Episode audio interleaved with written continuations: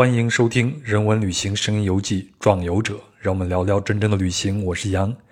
那您刚才听到的那首歌曲呢，是斯洛文尼亚的国歌，名字叫做《祝酒歌》。那歌词的大意是：受上帝所保佑的各国，都为那光明不懈工作。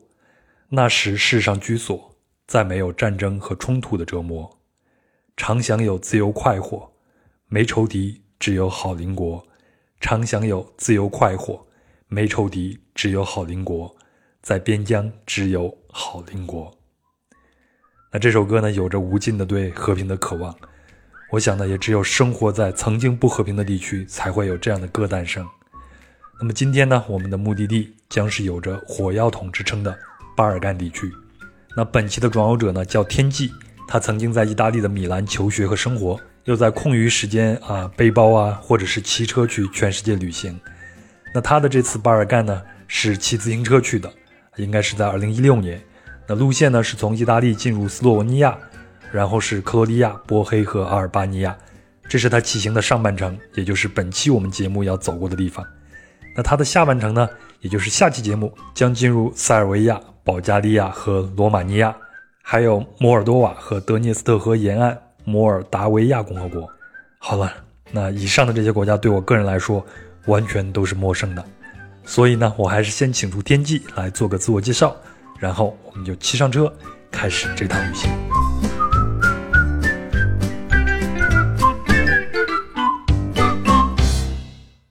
啊，我之前是在意大利米兰布雷拉美院，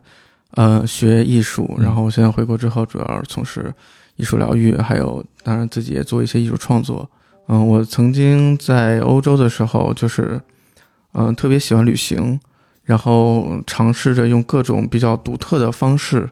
去理解这个世界。嗯，然后这个也是我觉得在欧洲呃留学这么多年，其中非常非常非常重要的一个组成部分，就好像去那些美术馆、博物馆。一样，几乎我觉得可能一比一比一和在学校上的课的这个嗯重要程度。嗯，这也是我今天邀请你来参加《找者》节目的一个原因，因为天气在那边有很多挺神奇的一些旅行，而且他在意大利嘛，嗯，然后你周边有很多很方便就能进入的一些地方，对，比如像巴尔干地区，也是我们今天要聊的一个主要的一个路线。对对对，就是从意大利往东从。呃，威尼斯再往东，那个就很很容易就进入巴尔干，嗯，而且巴尔干这个地区跟意大利有非常直接的关系，因为嗯，他们巴尔干地区包括罗马尼亚、包括阿尔巴尼亚、呃，波斯尼亚，他们的移民就向外输出的移民，大部分其实都去了意大利，嗯嗯，主要的盘踞在呃呃罗马、米兰这种大城市，从事各个行业，主要是。一些嗯比较太好的行业是吧？一言难尽的一些行业，对，然后就是他们比较垄断行业，所以到了那边会有很多当地的中国留学生提醒我，我在旅行的时候提醒我说，一定要在街上注意来自于周边国家那些移民，对，他们会从事一些比如像小偷啊，或者是骗子呀，骗子。对这样的一些工作，嗯，对对，而且他们有的很多人他们是呃呃小偷骗子。呃，就是比如说，我我那个斑马线给人强行擦玻璃的，呃，他们是就是一条龙，就是他们是无缝连接，都身军那个斜杠青年，就是他们会会就是比如说红灯的时候给人擦玻璃，然后管人要钱，然后呢，那那些人不给他钱，然后走了，走之后他到马路转转眼就管人一伸手就成了呃乞丐或者是管人乞讨。然后他下了地铁就成了小偷，就是他他们是一种身兼多职，他不不可能是一个一个一个职业，所以，但是我们说的这种现象啊，只是限于这些移民呀，并不代表他们整个国家或者整个民族全是这样的一些。当然不是，当然不是，只只不过呃呃，相对来说比例来说，在意大利的有些旅游比较多的地方，呃，你很容易呃遇到这种。情况是，所以你这次深入到巴尔干地区是一个什么样的一个契机或者想法，会让你想去探索这样一个地区呢？呃，是这样，它其实是我嗯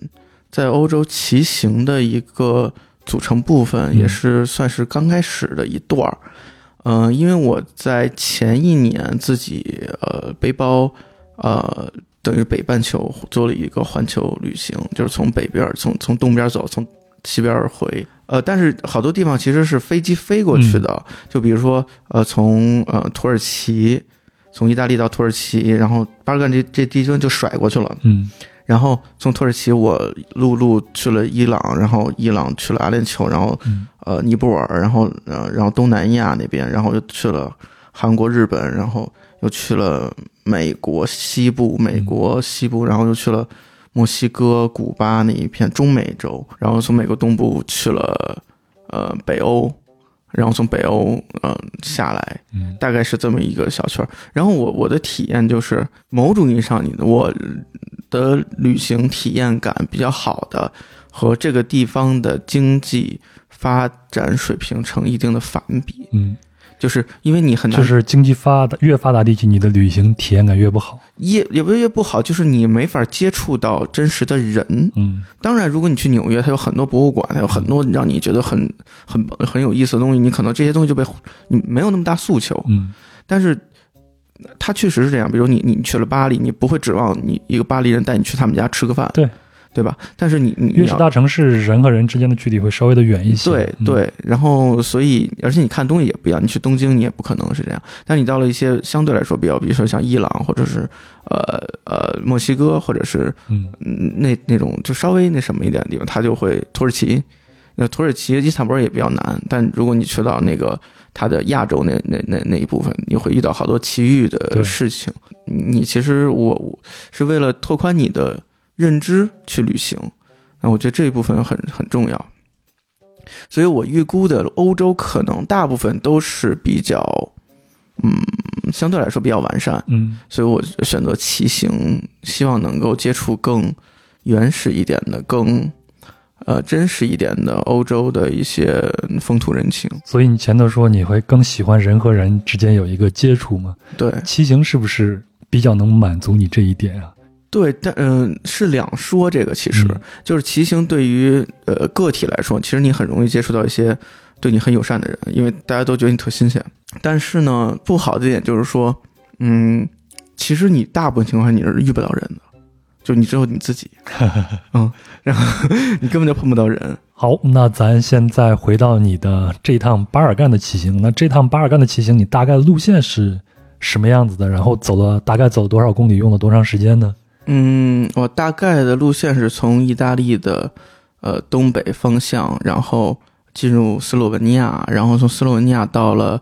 呃波斯尼亚、黑塞哥往，南走。对，再往南走，就嗯沿着亚得里亚海走。但其实不是沿着海边儿，因为海边儿有点远，就不嗯不不太方便。然后就呃波斯尼亚、黑塞哥哥维纳，然后是呃呃黑山和阿尔巴尼亚，然后后来又往上兜兜到保加利亚、罗马尼亚那边，然后。呃，再往北的话就去了那个布达佩斯，然后捷克，然后一直往芬兰那边走了。然后，所以这都是在你的这一趟骑行中走路线。对对对，嗯所以这一期我们聊的只是这其中的一部分了。对，我觉得我们这期可以聊，就是沿着亚得里亚海这一好这一溜儿国家，我觉得还。然后我们有机会的话再去聊剩下的这一部分。对对对好，有有有的是机会。然后你大概走多少公里呢？呃，我大概这段走了一一千一千公里左右，因为有的地方呢，有的地方是坐火车，有的地方是我比较佛系，我不是那种就每一段都要自己骑。嗯比如说它有一些呃嗯特别难跨过去的山，然后我又看它其实中间没有什么呃有意思的风景或者是一条直线的地方，我就给它跨过去。然后我一般会骑那种国和国的边境，那你这一段的行程大概走多少天呢？三周左右，啊、嗯，三周左右，三周多可能。那在进入第一站斯洛文尼亚之前呢，我需要先讲清楚两个地理概念，以便大家理解接下来的内容。那第一个呢，什么是巴尔干地区？第二个呢，什么是黔南地区？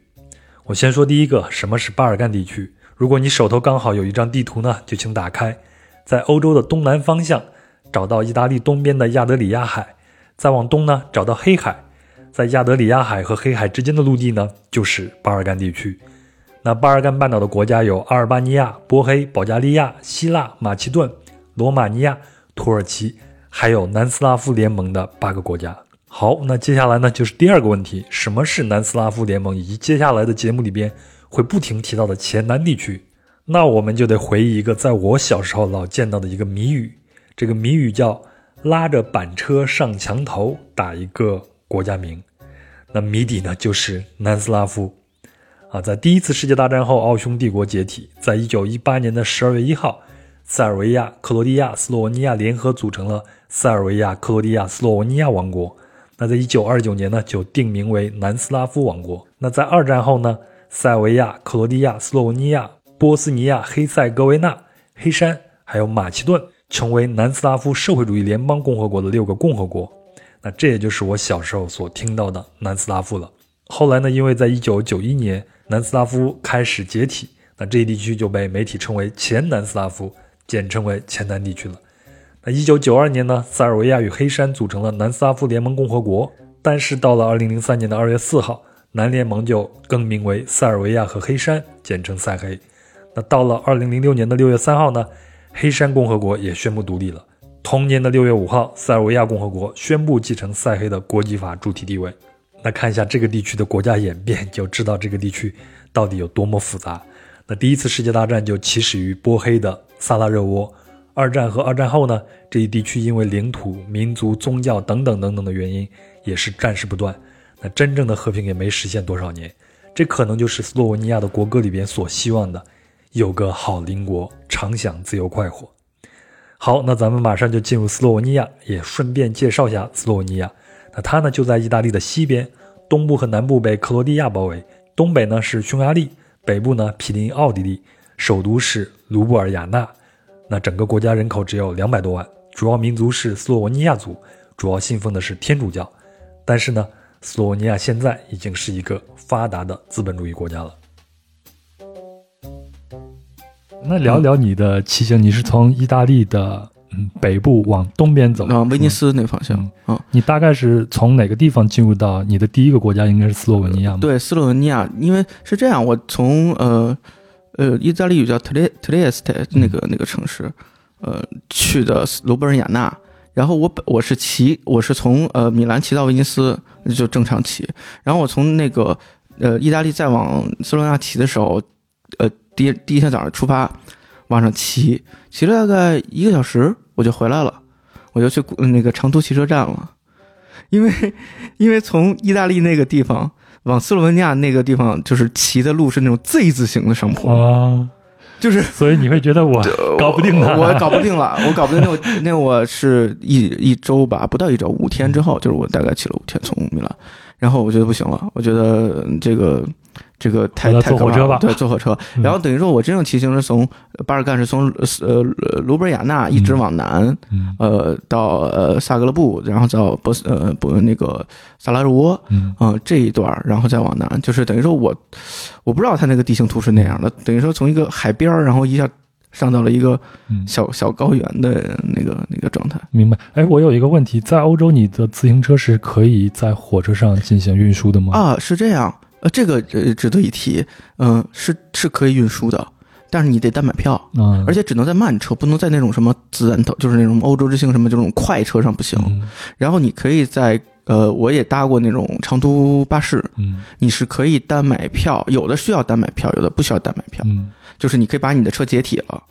然后给给捆在一起，包装起来，然后再放放在他那儿，就变成了一个普通的行李了，就是一个大行李，像滑雪板似的。然后你拿下来再拆，然后这我算比较老实的。这后来我，呃，之后，呃，就是我第一次是这么干的。之后所有的我都不拆，嗯，因为我那个车是有一大堆行李卡在那儿，然后那个后面包什么全都系在上面，所以我要拆，不光是要把那轮子卸下来，我还得把所有东西都卸下来。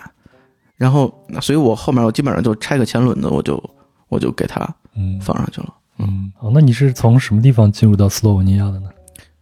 呃，就是从意大利的东北部特列斯特进的。这段你是坐火车进？对，这段是坐长途巴士过去的。你会觉得两边的边境城市的风貌会有什么不一样吗？因为像你前头说，啊，呃，比如像某一个国家进入到某一个国家，你明显感能感觉到他们的贫富差距，从道路上就能分辨。有的有，有的没有。比如说从意大利到斯洛文尼亚，其实就没有，因为斯洛文尼亚还是一个挺富裕的国家。嗯。就是它挺富裕的，挺挺有钱的，因为它只有两百多万人口，然后它是离它北边是离那个奥地利就很近，嗯。然后东呃西边离挨着意大利，呃斯洛文尼亚是离呃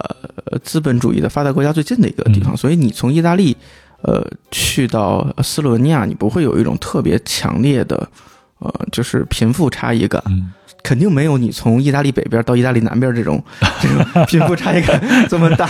就是到南部那不里，哇天哪，我怎么这样了？就到了拉美了，感觉嗯，就是他们没有，而且他们极为干净，因为在意大利好多地儿挺脏的。呃，你说的这是它的边境城市吗？不是是是它首首都 OK，对它首都叫卢贝尔雅纳，就是它只有小块是老城，嗯大部分都是非常，你甚至感觉能看到好多，呃，有点北欧的那个感觉，就是它非常新，然后又没有什么人，又挺有钱，然后姑娘特好看，就是斯洛文尼亚你看不是太出来嗯。它曾经的那些历史，但是呢，我在斯洛文尼亚经历过经历过两件事儿。呃，一个是就是我在骑行的时候，在一个小村儿里面，嗯。这个村儿呢，我我已经不记得它叫什么了。嗯。然后我在那儿喝啤酒，然后有一个老头儿就特特激动，问我是哪儿，我我就我就说我是中国人，然后他就特激动，把我国第一代领导人就是全都倒背如流，啊，嗯，嗯然后斯洛文尼亚以前是对南斯拉夫联盟的国家之一，对对，所以他也曾经也是社会主义阵营的，对，而且那老头啊看着不是特别老，就没有八九十岁那种的，就是可能也嗯可能就是他的小时候，可能他从广播电视里边看到的也都是这些的。对。对对，然后嗯，他就特高兴，还请我喝了瓶啤酒，哎，你说这个，我跟你分享一个我自己的经历。我第一我去伊朗的时候是从设拉子入的境，哦，然后从设拉子入境的时候呢，只有我一个人被请到了小黑屋，因为你为什么被请小黑屋？因为我没有他们的签证，哦，你可以落地，当时是落地签。嗯，但是落地签的话呢，他按他的要求是我必须得先订一个酒店，但是我没有订那个酒哦，店，对对对，是的，对所以啊，就我在小黑屋等，其身边的人全都走了，只有我一个人在那儿。但是把我请进小黑屋的是一个老爷爷，嗯，这个老爷爷就跟我在聊毛泽东，聊周恩来，嗯嗯，然后他还唱了一首歌，嗯。说了半天我没听懂他唱那歌啥意思，但是他说蒙古，嗯说乌兰巴托嗯。啊，我大概猜他唱那首歌应该是《乌兰巴托之夜》，嗯嗯嗯嗯嗯，因为我的小时候会听这样这样的歌，但是现在已经完全没有印象了，没听过，我只能去猜测。嗯嗯，然后你的那个老老爷子是送了你喝啤酒是吗？对，这个老爷子是送我了一个那个青柠哦，柠檬，嗯，然后笑嘻嘻的送给你。嗯但是他这个出现就极大的缓和我当时非常焦虑那个心情。啊对，然后还有一个事儿也挺神的，就是我在那个青旅里面，青旅没有人，这这环境巨好无比，就是好像在一个非常新的一一个楼里面，然后没什么人，然后我去退房的时候，那个前台那姑娘说：“你先别走，你陪我在这儿待一会儿。”嗯然后我说怎么了？什么事儿？然后说我不小心，他前面有个门禁嘛，相当于是，然后他有通过摄像头，然后他看到有一个人，他就摁门能开，嗯结果他就没看好，那个人就进来了，然后说这个人说他有有间谍要抓他，他已经找过好几次了，嗯，说我谁要抓他？就是有个中年男的嗯，来过他这儿好几次了，说躲，说有间谍要抓他间谍要抓他。啊。说间谍要呃要杀他还是要干嘛？要要弄他？然后他说他已经来过好几次了，我觉得他他他他疯了。嗯啊，那女孩可能就比我得小个十，没有十岁也得有七八岁吧。嗯然后我就陪他，然后那人就咔就眼神极为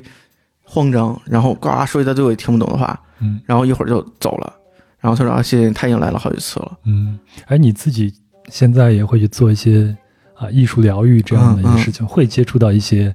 呃就是精神上有问题的这些人。你你的判断，你会觉得他是一个呃，那个时候我还没有太多的认知，但我现在回想起来，他肯定是受到一些创伤。嗯当然这是偶然现象，因为其实我在呃斯洛文尼亚没有待很长时间，嗯但是我在马路上看到过好多那种不是好多好几个那个身体有残疾的人。嗯有的时候我们也在想，就是其实我们到一个国家，我们待时间其实很短，是但是其实我们每一个人的印象，其实就是我们对这个国家的印象。对。那在斯洛文尼亚，我觉得它是一个蛮，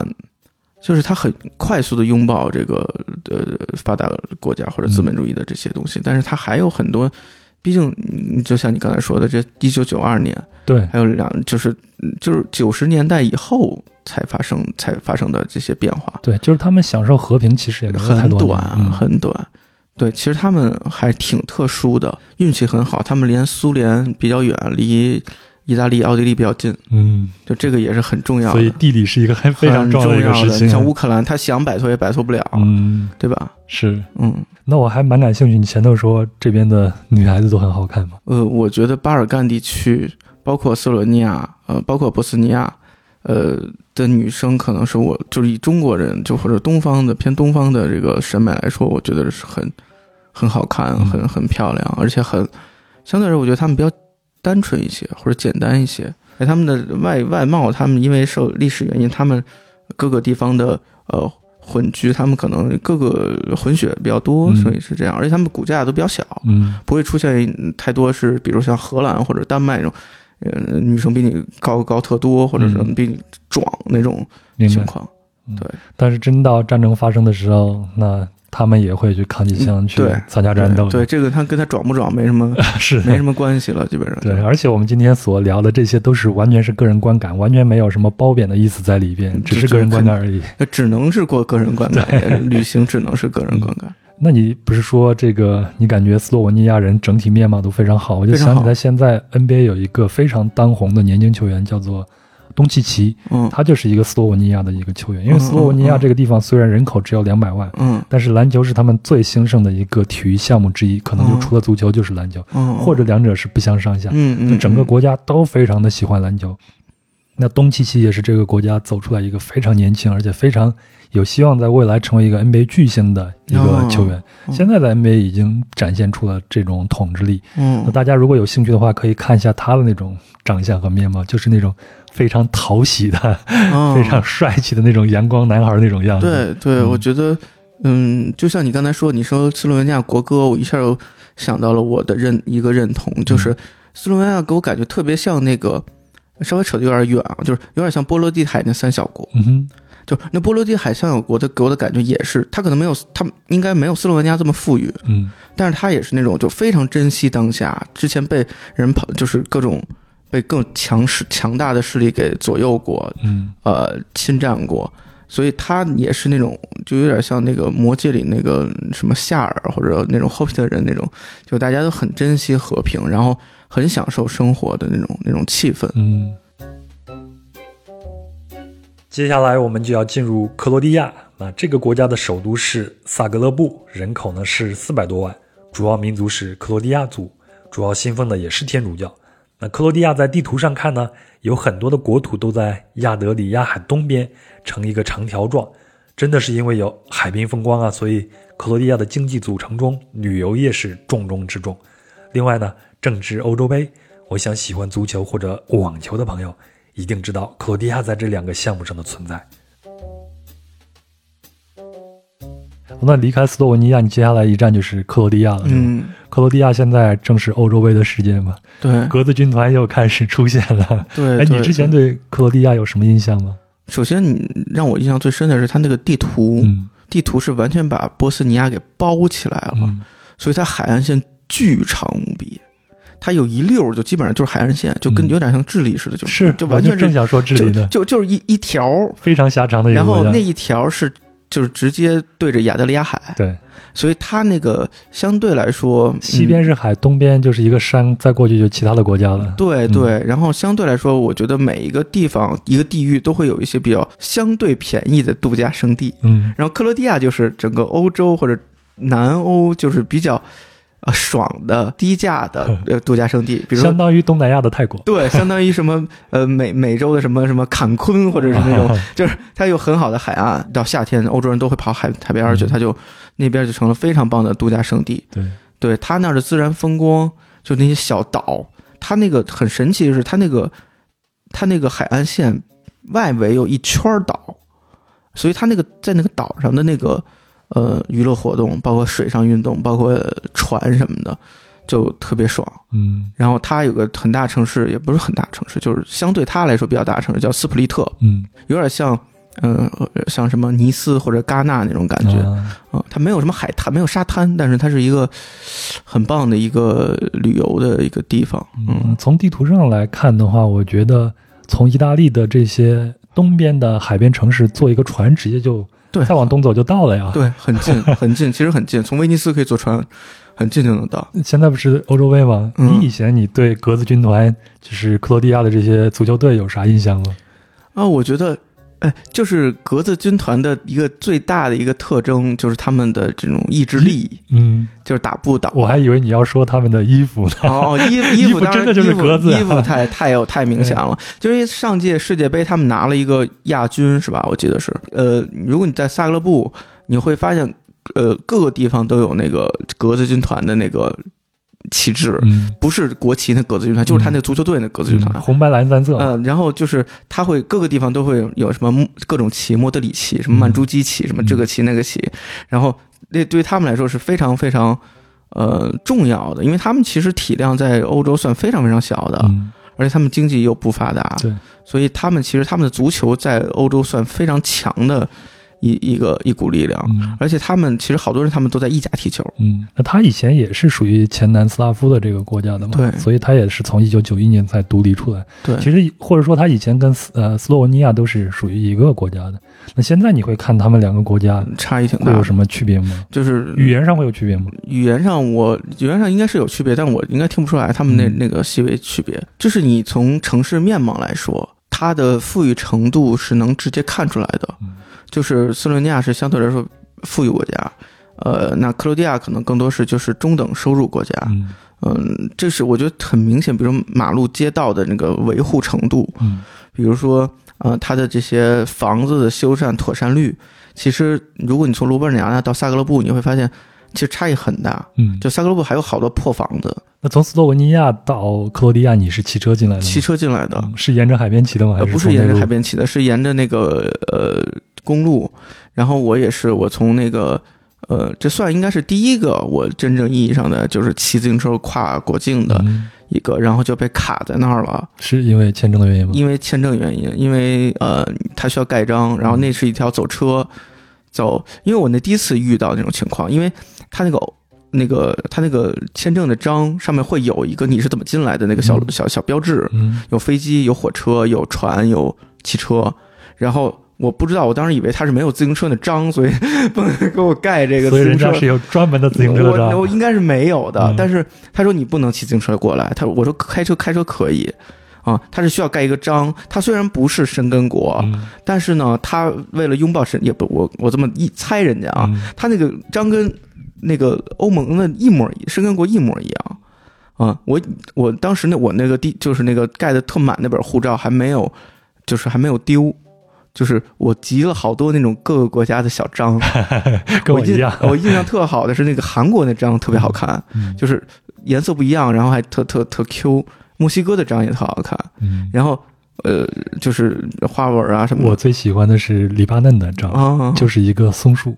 雪松是他们国家的象征嘛，所以就是一个雪松。嗯，结果我想我骑自行车去这么多国家，然后我肯定好多不一样的章，结果发现他们那那个巴尔干那地所有的章都一样一模一样，就它跟欧盟那章唯一的区别就是它没有那一圈星星。OK，就我觉得太无聊了，你们这帮人怎么这样？你们这国家不给自己弄一个，他就为了哎体现他那个，我不知道，真的你先想想怎么进去吧，你还埋怨人家的章。对对，然后我就没有办法，我就呃往回骑了大概十公里、十几公里啊，然后呃坐上那个火火车，啊，把那车放在火车上，然后到了下一个呃就是边境城市，相当于就坐一小段儿，嗯。呃，基本上然后再开始骑，就是呃没有办法。克罗地亚嗯挺自由的，他们呃我印象比较深的是一个我住的那个青旅，嗯。然后啊，那应该不是他们的老百姓，但是我第一次遇到那个晚上三点钟有一个可能不知道吃了什么东西的一个女女生，嗨了是吗？赤身裸体把我给就弄醒了，嗯嗯、然后让我跟她一起跳舞。呃，我觉得克罗地亚挺，它相对来说挺奔放的一个地儿嗯啊，它不太拘着。然后它它比如说它萨格勒布那地儿，就是边儿上也有一些破破烂烂的地儿。呃，那它这个国家的首都是哪儿？萨格勒布，它像大部大部分欧洲城市一样，它中心有一个老城区，有教堂，有什么，然后但是它是相对来说比较啊，对，它有电车，好像如果没记错的话，呃，但是它其实相对来说，它更像是一个，嗯，你往边上走，因为我当时骑自行车的时候，我定的，我记得我定的挺边儿上，就是发生那个事情的时候，没有那么好看的房子了。嗯啊，就会出现一些方格子房子呀，或者是一些，然后这种方格的房子可能妥善率就没有那么好，就是有些墙皮掉了的。他们以前也是南斯拉夫的嘛，那他们的这种建筑的风格啥的会受到前苏联的一些影响吗？有还是有影响，但有影响，但是我觉得，呃，他们的影响没有呃再往南的那些国家或者再往东的那些国家那么嗯严重。呃，比如说塞尔维亚、罗马尼亚嗯之类的，阿尔巴尼亚包，括下面的阿尔巴尼亚。对对，好，那咱们就继续往南走吧，就进入到下一个国家——波斯尼亚黑塞哥维那。哦，他他挺那个，这个是印象非常深刻的一个国家。然后他就是一下就是他的经济一下就是感觉就穷了穷了不少，嗯，嗯，越往南走越穷。越往南走越穷，它直接呃就正相关关系。嗯，其实从地理上来说，它也就是离发达国家更远一些嘛。对，嗯。那波斯尼亚黑塞哥维那简称就是波黑了，它被克罗地亚呢从北到西完全包裹，东边的邻居是塞尔维亚，东南部与黑山共和国接壤。那波黑的人口一共有三百多万，主要的民族是波斯尼亚人、塞尔维亚人和克罗地亚人，而主要的宗教呢是伊斯兰教，还有就是东正教和天主教。那从这儿呢就能看出这个国家错综复杂的关系。而这个国家的首都呢，就是赫赫有名的萨拉热窝。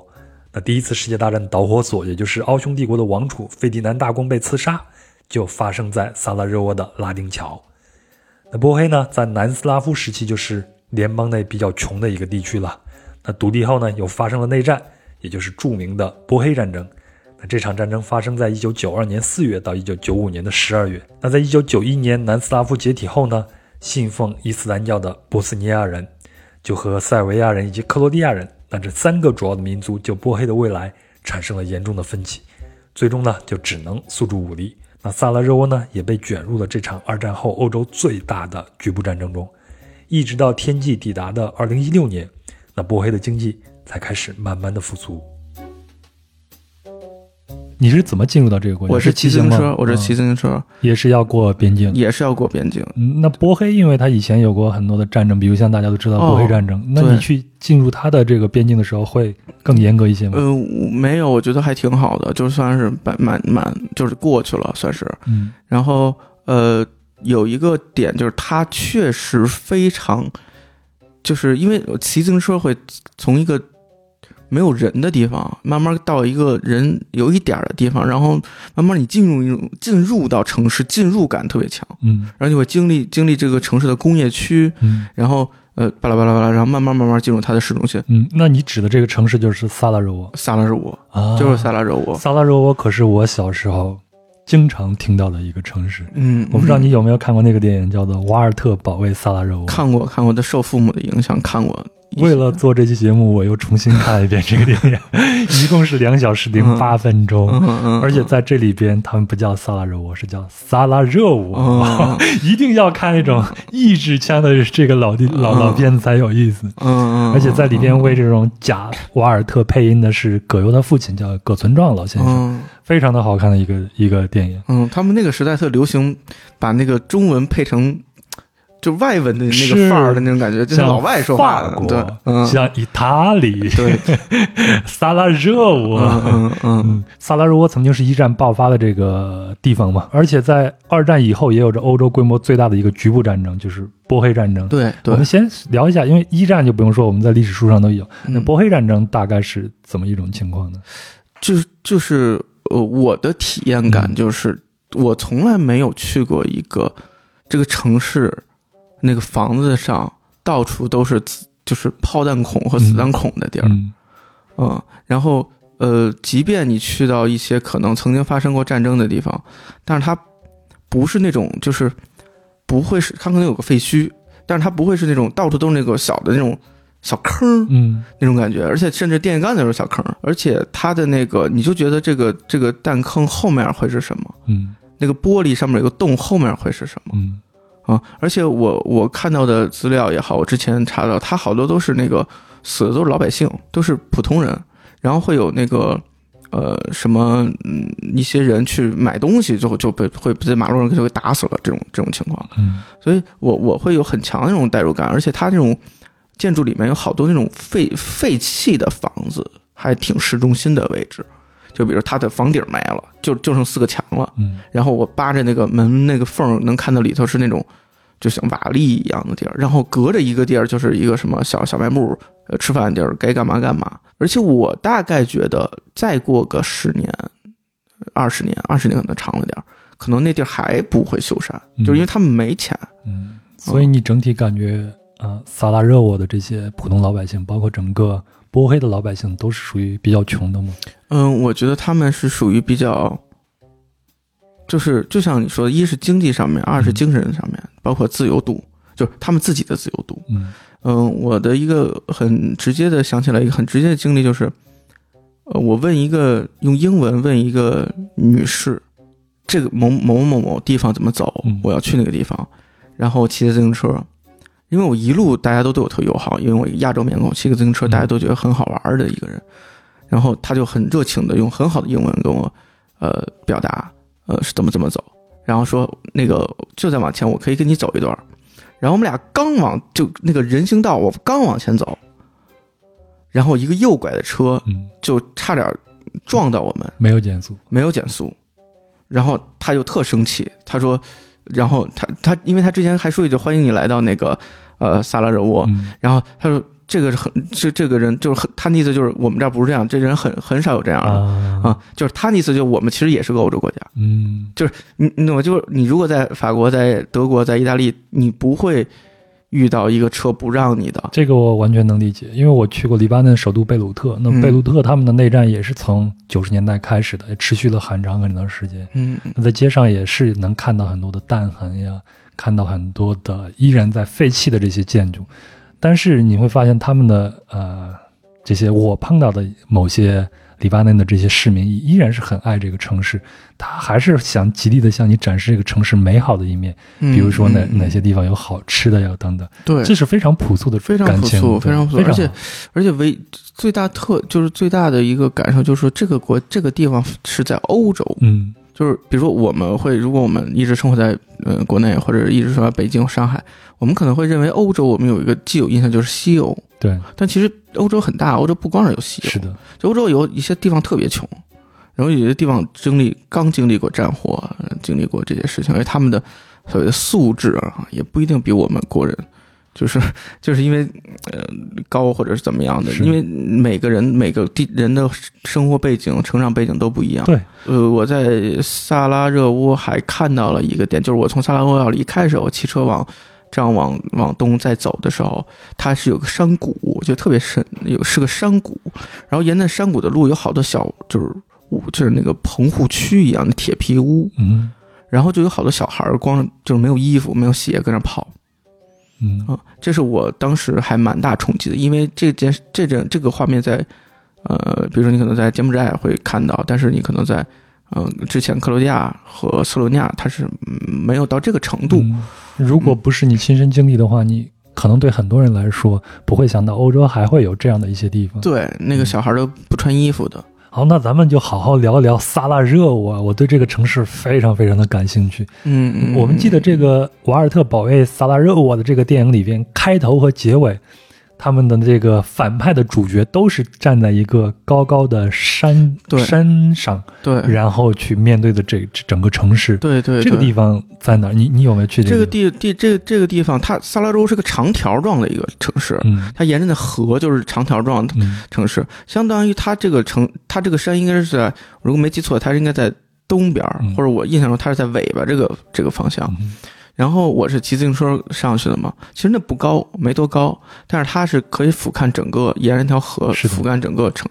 也没有整个城市，就是一小块儿城市，市中心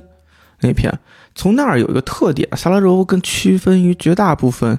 欧洲城市的一个特点，就是它你能看到好多金那个不是金字塔，是那个清真寺尖儿，嗯嗯，因为在电影里边也有这样的一个片段，对就是这种纳粹分子设了一个计，要让瓦尔特出现在这个清真寺去跟他们会面。哦当时有一场战斗就是在一个清真寺下头去发生的。嗯，那这也说明，在整个嗯巴尔干地区，其实大家我前头也说有很多宗教的矛盾嘛。嗯对那可能就是可能在波黑这个地方，伊斯兰教的信徒还是有很多的。对，他是好像是说是欧洲唯一一个伊斯兰教占主体的哦，呃国家。嗯嗯，所以它清真寺应该是比较堂多。所以前头那个波黑战争也是跟宗教的矛盾是有关系。嗯嗯，你继续还有那条河，就像就你说的那个，就是一战的导火索。嗯我站在那旁边，当时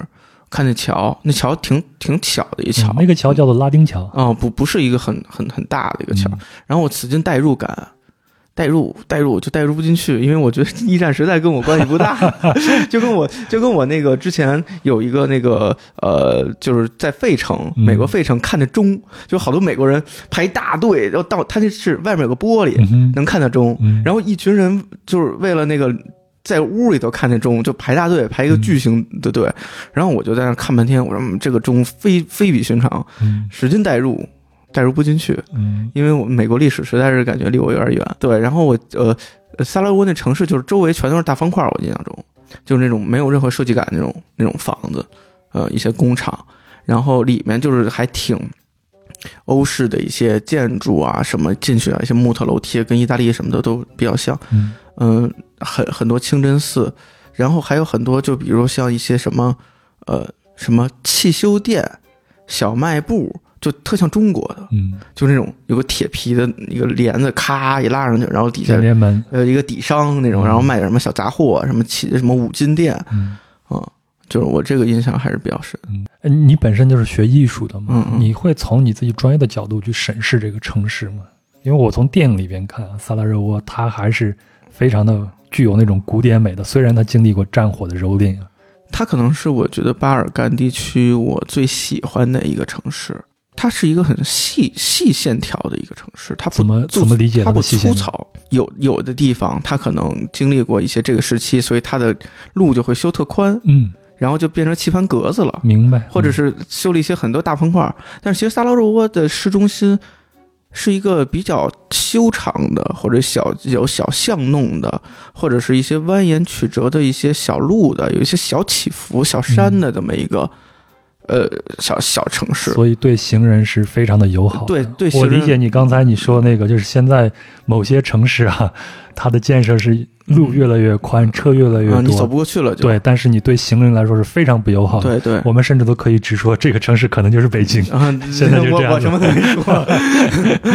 对，然后大概是那样，所以我觉得它是一个很舒服，但你永远你你觉得很猎奇，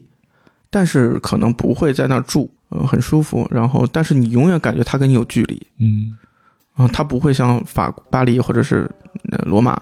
你觉得啊，你可以在这个城市做点什么，嗯，你你在那儿就看就行，你不用你做不了什么。你会觉得自己是一个局外人，局外人只要去观察它、猎奇，看它就好。嗯，看它，然后就觉得很有意思，嗯，啊，比较独特。那你觉得这种疏离感，它是从什么地方让你产生的呢？我肯定是从文化和视觉语言，嗯就是比如说他的，就像他的房子上那些弹坑，对我来说非常陌生。嗯。然后那些房子又对我其实很熟悉，因为他们那种欧式的那种房子，其实跟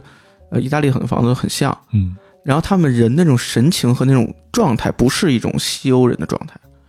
就是那种呃，就相当于大家比较放松，嗯，呃，邻居之间或者就是比如像你生活的意大利，大家对大家都很热情，很热情。对，或者是感觉萨拉热窝每个人都在努力的生活，嗯。努力的生活，但是大部分西欧人不用努力就生活的还不错。呃，就这社会福利比较高。对，但是如果在萨拉热窝你要想有参与感的话，我就强烈建议你去看那部老电影《瓦尔特保保卫卫萨拉热窝》。嗯，嗯看完以后，你会有很强烈的参与感。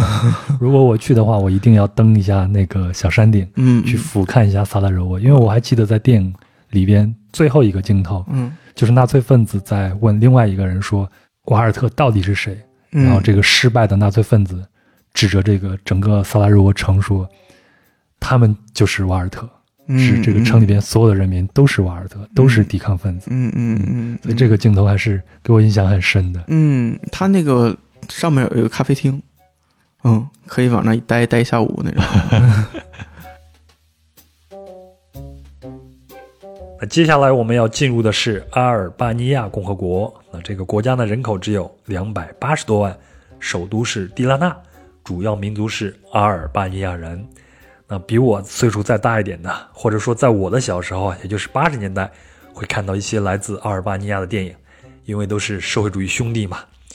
啊，那早在一九四六年呢，阿尔巴尼亚社会主义人民共和国就成立了，领袖呢是霍查。那这位霍查呢是个强人，在他执政期间呢，阿尔巴尼亚是既反美也反苏，跟周边的国家关系也都不是很和睦，所以在整个阿尔巴尼亚境内有几十万个军事碉堡。现在也成为了一个景色了。那中国呢，和阿尔巴尼亚是在一九四九年的十一月二十三日建交的。那到了一九七一年呢，阿尔巴尼亚为中国在联合国的合法席位的恢复做出了很大的努力。可以说，在六十到七十年代，两国的关系是最为密切的。中国呢，对阿尔巴尼亚提供了高达百亿人民币和六千名的专家及技术人员的支持和援建。那到了七十年代后呢，霍查又开始指责中国搞修正主义。导致在一九七八年，中国停止了对阿的援建。那一九八五年呢，霍查去世，中阿关系才趋于正常化。好，那咱们离开了波黑啊，咱们就继续往南走，下一站就是阿尔巴尼亚。阿尔巴尼亚在我的小时候啊，也是经常在广播里边、在报纸上看到的或者听到的一个词，因为它曾经也是我们社会主义社会主义阵营的一个兄弟国家嘛。对，嗯，你现在到阿尔巴尼亚，你的观感是什么样子的呢？就它跟我们可能是最像的一个国家。嗯，你指的像是就是视觉上，就是比如他们的建筑，比如说他们的公园的设计，包括他们的垃圾桶的长的那样的那种铁垃圾桶，包括他们那种用那种小围栏围起的花花坛，嗯，对，那种感觉都非常非常熟悉。嗯，我现在在脑子里边一直在。呃，刻画你刚才给我描绘的这种场景，那这都是我们八十年代、九十年代那对，就是八十年代、九十年代。你看那个奥林匹克森林公园，它就不是那么设计的。嗯，对，非常现代化的。对，就是它是那种比较有有有点有点呃起起伏伏，它不是那种就是围一格一格那种公园的感觉了。所以那个阿尔巴尼亚，我觉得是呃，你能感受到一种严重的贫贫穷感。我们先说它首都，它的首都人的面貌跟我们的。九十年代有一点像，嗯，就是他们那儿的男男生男人，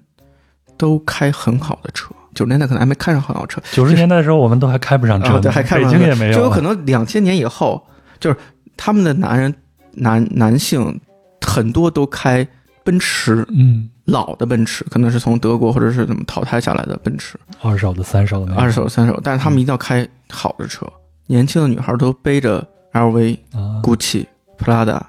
啊，但是他们没有专门店，他们没有店，他们那都是假的哦，满大街都是。然后你能看到那些包的线头啊，或者是那些，就是呃，什么掉了漆啊，或者是那种，呃，就习以为常，就他们可能也不会觉得这事儿是一个嗯不好的事儿，或者说他们一定要买一个特别像的包，以假乱真。他们甚至就是普通的。然后他们的有好多那种呃。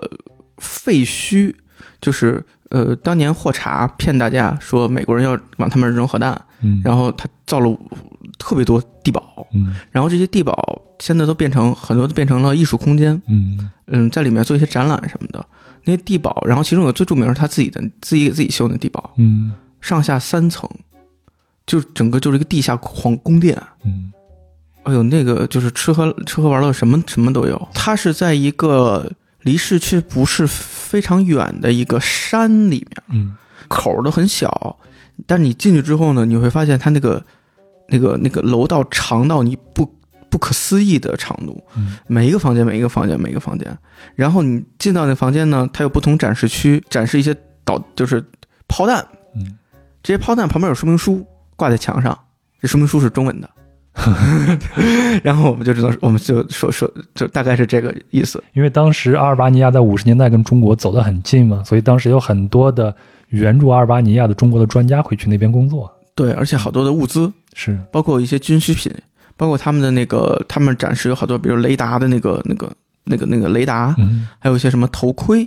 还有一些军需品，都是中国上面写的中文。地堡是一个长条状的，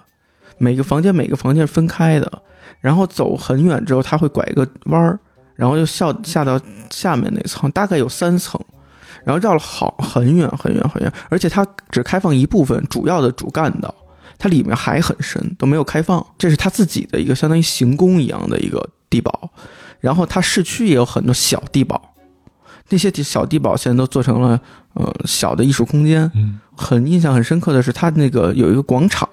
就是像我们的广场一样，就设计的很像，就这边是博物馆，那边是什么歌剧院之类的这样的一个，但不大，很小。嗯，然后它上面有个壁画，那个壁画就是我们非常熟悉那种苏联风格的那种什么军民鱼水情啊，对对，或者少小队员啊，小孩戴着红领巾，后面和平鸽那种那种壁画，嗯。很熟悉，但是脸特别不熟悉，就舔脸是西方人的脸。然后我后来就是会特别明呃意识到，这本来就是西方的东西，嗯，就我们才是舶来他们的。从苏联那边对，从从过来的一种文化审美嘛。对对，这种方方的房子上面有那种，哎，这样的地球柱子，这种这种然后楼梯这种感觉。对，连这种建筑现在都是这样子的，对他们还是这样子的。对，他的博物馆就长那样，就长那样。嗯，有一个像金字塔一样的一个原来的一个。呃，也是那个时期的建筑，但现在完全废掉了，嗯它完全成了一个当代的街头艺术的一个空间。嗯原来可能是一个最不自由的一个象征的东西，它现在变成了一个最自由的一个一个可以艺术家可以去随便玩的一个那么一个地儿。嗯，阿尔巴尼亚在欧洲也应该算是数得着的一个穷国，数得着穷国，数得着穷国。因为他们那边会有这种吉普赛人嘛。哦，对，说到吉说不说到吉普赛人，我去了一个那个呃斯库台的那个有一个吉普赛人营地，嗯因为吉普赛人对我来说阴影很大，因为我生活在意大利，嗯，然后吉普赛人就是那种穿着裙子在地铁里头抱着孩子，然后是就是摸你的兜儿。但是吉普赛人已经在欧洲各个国家生活了很多很多很多是年，他们其实就是他们那儿原生的，就是分散在整个欧洲的各个地方的这种，他们的生活模式就是那样的。吉普赛就是不用游牧的一个游牧民族嘛，到处游走。嗯对然后他们在哦，我在巴黎或者是意大利的时候，当地的朋友都会提醒啊。当然，我们说这个，它依然是一个呃个别现象，嗯不是所有，不代表所有的人都是这样子的就会提醒要注意街上的这些 来自东欧的阿尔巴尼亚人啊，嗯或者是罗马尼亚人啊。嗯对嗯对。他吉普赛人，而且吉普赛人他们可辨别度非常高，嗯他们女女性一般都戴个头头巾，然后穿一个大裙子。嗯，其实如果说他们下头会穿一个拖鞋或者凉鞋这样。对他们其实如果他们想当小偷，这种行头其实对他们来说是不利的，嗯但他们一直挺坚持的这种这种打扮。嗯然后那个营地就是，我就往里头走了一段儿，没有太往里走，嗯，非常泥泞。哦，跟电影里边是一样的。对，下雨里头，它里头有好多坑，然后好多人住在帐篷里头、铁皮屋里面，嗯，哎，它就像个小区一样，社区有个门儿，对。你进去之后就是吉普赛人营地。那他们还有那种马车吗？因为我们以前在电影里边会看他们都是我没有。看到马车，好像有自行车和嗯摩托车。那你还去了斯库台对吗？嗯，斯库台那儿好像还有一段长城，欧洲的长城对吧？它是那样，它是一个挺大的一个城堡，嗯然后在城堡这在一个山头上，就是我们上去的时候还挺呃挺费劲的，因为它还有点高。嗯但上面就基本上就是没有房子的一段城墙，所以我戏称它四库台，因为我是北京北京人，所以我老想到司马台长城，就是就想到那四，其实它不是个长城，它是一圈儿城墙，相当于是，也算它那个地方几乎是唯一的呃一个历史古迹吧。嗯。哎，你是一个北京孩子嘛？从小就在北京长大的。嗯嗯，那你去到阿尔及利亚看到这些建筑，包括他们现在的一些变化，明显的一些不一样的一些东西，会引起你的一些联想吗？嗯，对，这个联想还蛮明显的。呃，阿尔巴尼亚有呃有很多很多那样的建筑，那样的建筑就是苏联式的建筑。嗯，就我们印象中小时候的呃奶奶家或者姥姥家的是，单元楼，嗯，呃五层或者六层，在在北京还能找到一些这太多了，嗯太太太多了。然后那种单元楼的那种设置。因为其实，呃，我后来还看了一下，就是，呃，中国的这些单元楼后来都变成小区化了。对但是他们刚开始盖的时候，并不是小区，它就是马路上的一个一个楼。独栋独栋。嗯，那它这个楼就基本上就跟那个二八年一模一样。是现在在北京的安化楼，也就是嗯在崇门附近那儿一个，呃，有一个楼啊，就是五十年代苏联的那种风格完全引进来建的那儿。现在好像是北京唯一的一座，就是那种大的公寓楼，进去嗯是那种长的走廊，一户一户的，然后大家会共用一些厨房啊，这样子。嗯嗯嗯，他们那儿就是那样，嗯他们那儿基本上你能看到的非常残破的没有公共呃修维护和修缮的这些苏联式的这种老楼。然后我们曾经还住过一个民民宿，他那房子跟我姥姥家格局一模一样，就也没有也厕所也巨小，图纸可能是当时有一个不知道苏联的某某某某位建筑师设计了一致然后整个社会主义国家的兄弟都发全都一个盖那种一模一样的房子，对，然后就还又亲切又陌生，因为我没有见过那么残破的，并且没有小区化的这些。呃，这些苏联苏式的这种建筑，这种单元房，嗯但是呢，这种房子在呃西欧的国家又是没有的啊。然后，嗯，其实又是中国，嗯我印象中是跟中国有关系，但是它其实又是在一个欧洲国家产生的，就是它它其实是错乱的。包括就像你说的，我们看到了很多红领小孩儿，一个西方小孩儿戴红领巾，嗯就好多其实我们当时我们认为是我们自己的那个记忆和生活，嗯。结果你到了西方，其实发现那是西方的，或者那是啊，人家就是人家传给我们的。你这种你这种记忆，我也有过一次。就我我是在古巴的时候，在哈瓦那，嗯嗯嗯。然后在他那个老街里边，我往一个窗户里边一看，里边是一间教室。嗯，那教室里边所有的孩子都系着红红领巾。啊、我当时一下子就回到了我的小时候。对，但是你但我你又有有一种违和感，因为嗯。他又他那个人脸那又跟你长得那么不一样，嗯，对我们来说也是一种时空穿越了。对，就时空穿越了。嗯然后包括他们那儿的车，就那种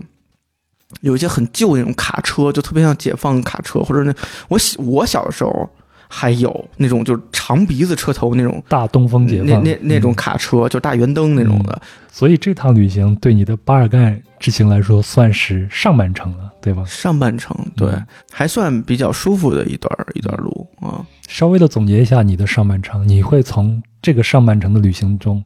你你觉得你自己最大的一个观感是什么？我觉得就是你要就珍惜和平。你你你很多时候你觉得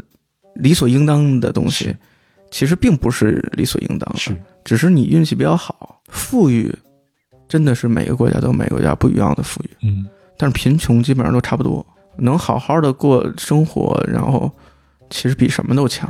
让我想起了我最喜欢的一个国产电影啊，应该算是最喜欢的国产电影之一吧，就是《芙蓉镇》。姜文对着曾经在运动中整过他那个书记说，大概的意思是，回去好好过日子，不要老想着折腾老百姓了。哦，对，嗯，这可能就是，但是这个是这无论是西方还是东方，大家普通老百姓可能都是这样的一个想法了。对对，而且老百姓真的挺经不起折腾，而且你没有办法选择。嗯啊，其实你看到，嗯就我们说到那个斯洛文尼亚，它就是地理位置更好。嗯，他们人没有比那个什么波斯尼亚或者是阿尔巴尼亚人聪明，对他只是地理位置就近了那么一点点儿，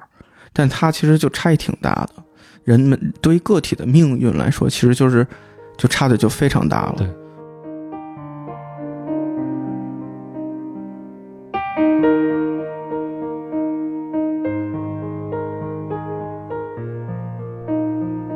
那以上呢就是本期的全部内容了。和天际聊了聊他从意大利进入到斯洛文尼亚、克罗地亚、波黑，还有阿尔巴尼亚的一些旅行见闻和观察。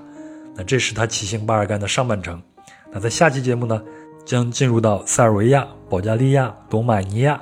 以及摩尔多瓦和德涅斯特河沿岸摩尔达维亚共和国。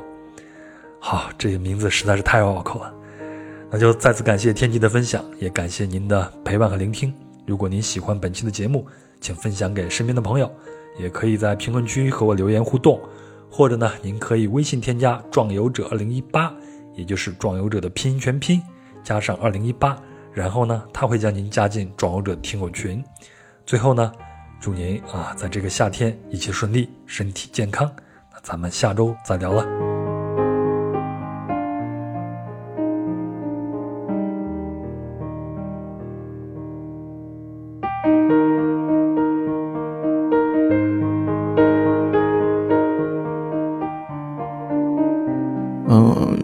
不是一个很强壮或者是非要挑战极限的人，嗯。所以我选择在欧洲骑行，我觉得还算平缓。因为我本来呃的计划，我自己在练习的时候，练习骑车的时候，嗯我是从呃意大利骑到过，不是从米兰骑到过罗马，啊，然后再再骑回来，这好样远呀，有点远，但是它没什么难，因为意大利是一个相就相对来说比较好的国家，就是对自行车骑行者比较友好。对，而且它相对来说比较富裕的国家，嗯，所以它每一基本上每一条城市和城市间都有一个自行车专用道，这些专用道都是一般情况下是跟那个公路是隔着，比如隔个小河沟或者隔个小树林，它不在一起的，所以你骑的时候几乎没有任何几乎没有任何的上下坡，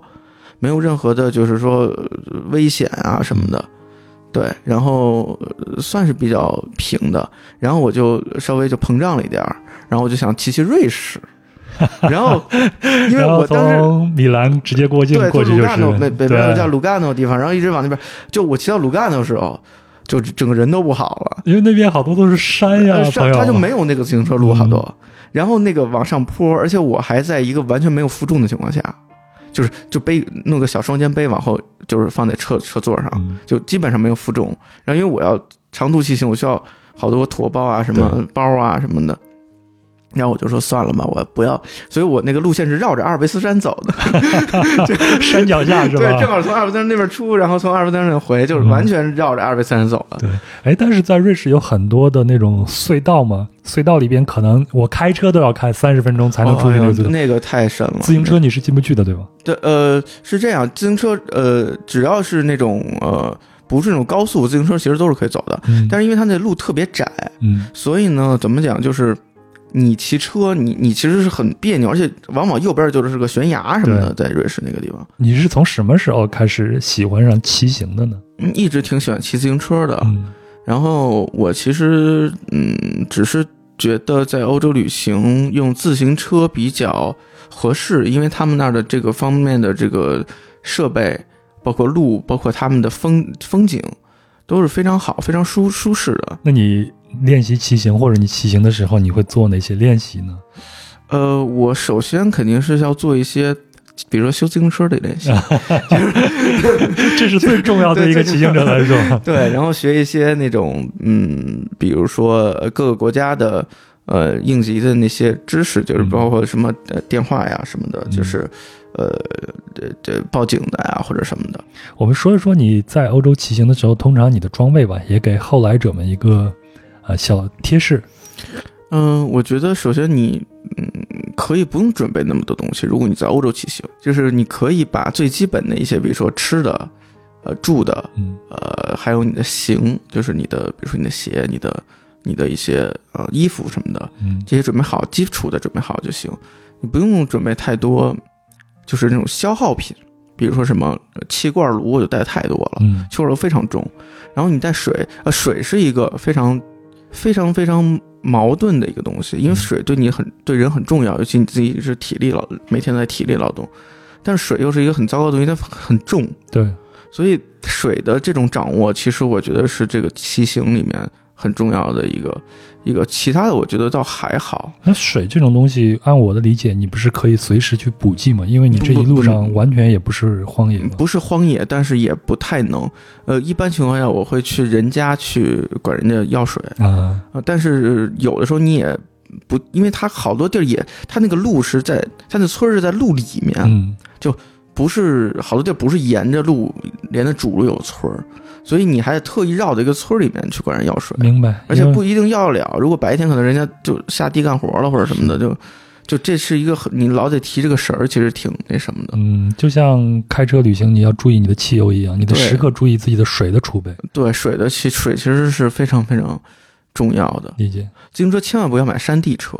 呃，要买那种就是能正常，就像我们城市里骑自行车那种坐着的。就是那个很舒服坐着的那种嗯自行车去骑，公路车，对公路车或者是那种就把稍微高一点，不要撅着屁股那种，嗯、这个还蛮蛮重要的。然后那座儿一定要要就是那种软一点、大一点的座儿，而不是那种夹屁股那种。所以我的车选的还蛮好的，所以我整个一路下来就是臀部没有受到伤害。我就等着你说单是呢。嗯，呃，对，然后但是肯定是有一些。对，有一些那个岁月的那个痕迹是，但是没有说像有的我看好多他们骑的，就是因为那个骑那种山地车或者那种就是这血不拉碴的，没没有那个什么的。在车的这种备用的零件上，你通常会带些什么呢？哦，你肯定要带轮胎，然后呢，你还需要就带一个内胎，嗯然后外胎我就没带。那个路还好，但是我们今天聊的巴尔干地区，巴尔干地区就非常坑，就是它就有好多坑，嗯，就是你会明显感觉到一个国家的财力。在你走过的这些路里边，你觉得整个欧洲的骑行环境怎么样？特别好，嗯，特别好，因为比如说，嗯，那些车，它会压着中线过去，嗯它刻意的不给你造成压迫感。嗯然后我会遇到，经常遇到那种摩托车的骑行者，就是一路过去就给你竖大拇指，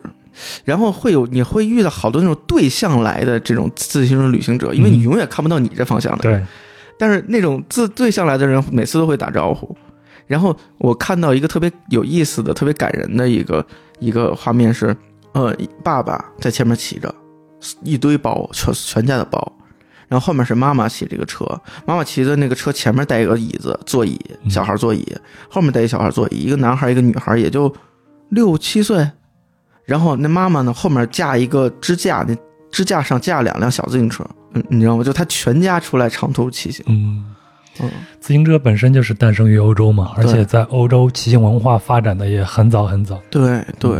相对来说，我觉得意大利可能比较差，嗯，因为意大利偷自行车人太多了。所以才有那个电影吗？对，就是就对哎，偷自行车的人是意大利是意大利的电影啊。啊。呃，我第一辆在意大利买，因为它自行车很贵的，它那个 那在那儿，然后就是我在骑到学校门口，美美滋儿美滋儿的，然后往那儿一停，上个厕所出来没了，嗯嗯，就就能达到这种程度。意大利那个就是那种就是卖那种偷来的自行车极为猖獗，嗯，那我可以这样理解吗？就是说，在欧洲去做骑行的话，对这些初级的自行车爱好者来说也是可行的。非常可行，非常，嗯只要你不要奔着阿尔卑斯山去，因为阿尔卑斯山真的挺高的，它从那个零到好几千，其实等点儿就上去了，它嗯 它不是一点一点上去的，所以只要你绕着阿尔卑斯山走，然后比如说像你可呃，如果你想嗯骑东边，比如说像布达佩斯那那个多瑙河。那沿岸也都特别特别漂亮，巴尔干地区也特别好，但巴尔干地区这还是要注意一下，呃，安全。其实我这一路最大的担忧就是我的自行车会丢这些问题，而且我丢过两次都找回来了。在路上丢，在然后又找回来了。找回来扔，就因为你丢了，你就成了一个背包客，瞬间成了背包客了，而且成了一个没包的背包客了，这 这这就是比较比较尴尬。对嗯我一这个是一直算是你的呃骑行的一种压迫感一直存在。嗯，所以做好防盗措施了，多带几把锁。多带几把，对我带了两把锁，但是嗯有一个好处，可以这个这个可以单独说一下，就是在欧洲，我不知道是不是所有欧洲啊，在相当多的国家，欧洲人在欧洲偷自行车，他不撬锁的，直接连车拿走它跟中国不一样是吗？对他直接，你经常能在法国或者是意大利或者哪哪哪看见一个电线杆子上拴一个轮子，或者拴一车架，连座儿都没了。就是我觉得他们是懒，还是就是没没有那个中国的偷偷车那那个什么那个钳子，还是他这个蟹他不给你偷，只要你卡在那个，你经常能看到这种什么嗯西班牙也是，